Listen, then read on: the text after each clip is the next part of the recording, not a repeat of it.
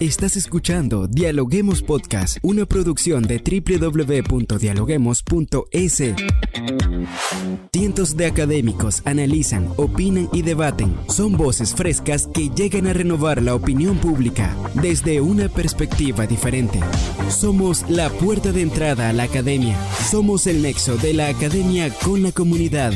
Escucha nuestro podcast en Spotify o a través de la web www.dialoguemos.es. A continuación, Rangira Briseño debate junto a expertos, académicos y estudiantes los temas más curiosos del planeta. Hola, ¿qué tal amigos? Como siempre les damos la bienvenida a un nuevo episodio de podcast a través de la www.dialoguemos.es. Soy Rangira Briseño y ya estoy lista para iniciar un nuevo episodio.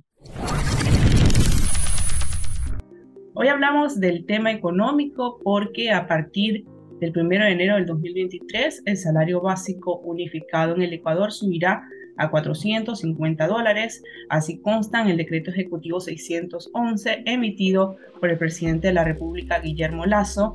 El documento ya está disponible en la plataforma presidencial, pero nos preguntamos qué representa este alza salarial para los ecuatorianos y se afectará las contrataciones y a empresas pequeñas o por lo contrario va a dinamizar el consumo y la economía del país. Así comenzamos.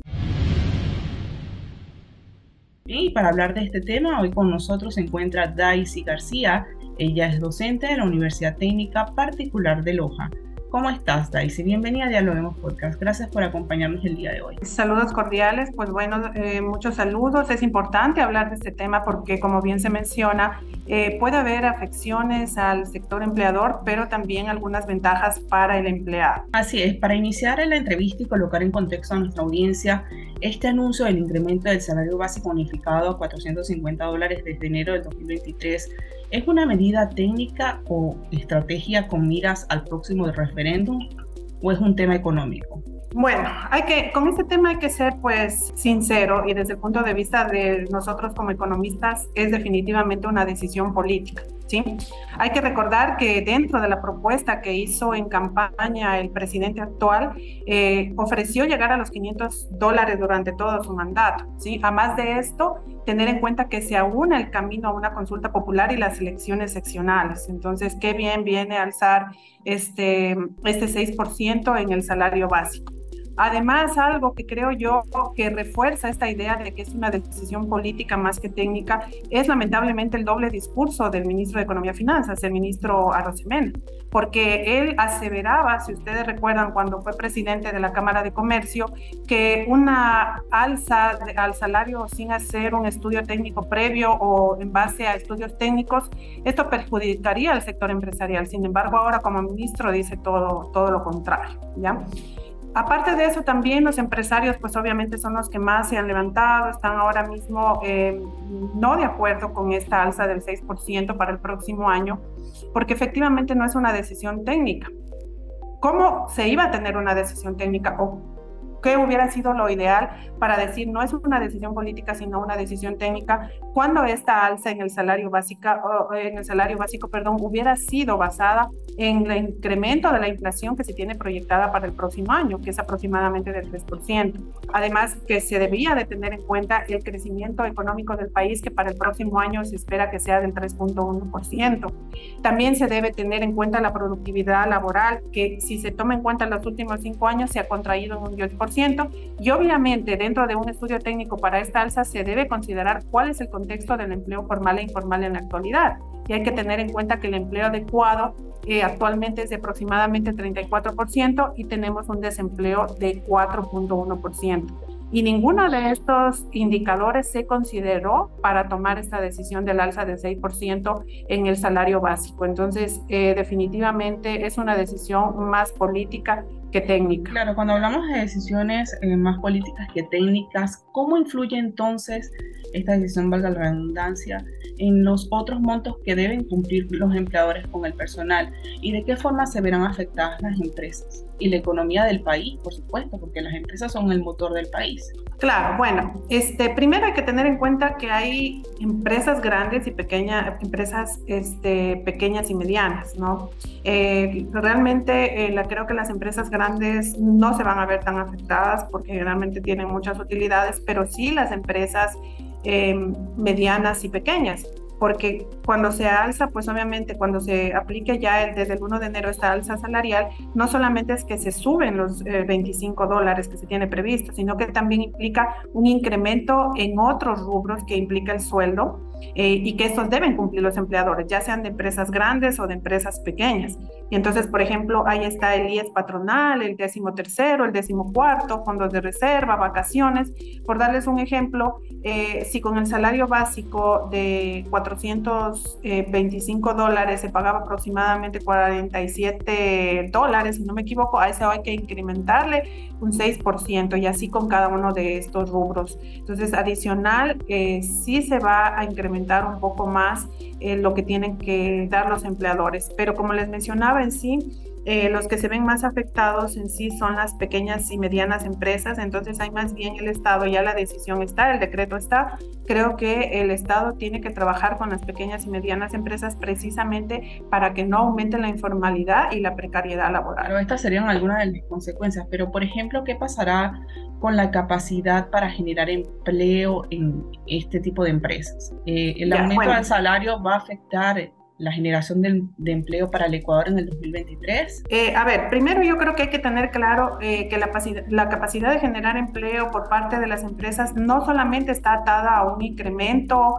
o a si se mantiene el salario básico sino también a que el Estado mejore las condiciones tanto económicas como políticas para la generación de nuevos y mejores empleos porque simplemente, digamos, el decreto pudo haber dicho, nos quedamos en 425, como cuando se hizo en pandemia, si ustedes recuerdan, eh, se, nos mantuvimos un año en 400 dólares, un año que el empleador no sufrió, perdón, el empleador no obtuvo un incremento en el salario básico, precisamente por el Estado y no es que el empleo mejoró en esta situación. Si ustedes ven indicadores, no es que el empleo mejoró porque no se subió el salario básico. Entonces, no solamente depende de si se va a haber un incremento o si no hay incremento, sino que también depende de otras condiciones, estabilidad económica, política, que el riesgo país baje, que haya mayor inversión. Es que no solamente es el salario básico y creo que ahí es donde, donde a veces eh, incurrimos en el error de centrarnos solamente en el alza, cuando no eso influye en, el, en la generación de empleo.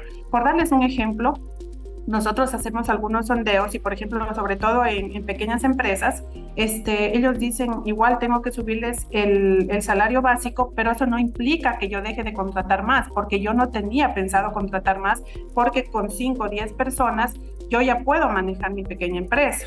O sea, yo no voy a contratar más. O sea, me refiero a que si se, decidiera no hacer el incremento de 25 dólares, igual hay ciertos empresarios que dicen, bueno, yo ahora mismo no estoy produciendo lo suficiente como para este, contratar a más personas. Entonces, ¿qué se involucraría ahí? Por ejemplo, se debería involucrar préstamos a, a bajos intereses, a lo mejor este otro tipo de estrategias eh, que ayude a que estos empresarios crezcan. La empresa tiene que crecer, que no solamente está atado, como digo, al incremento o mantenimiento del salario básico.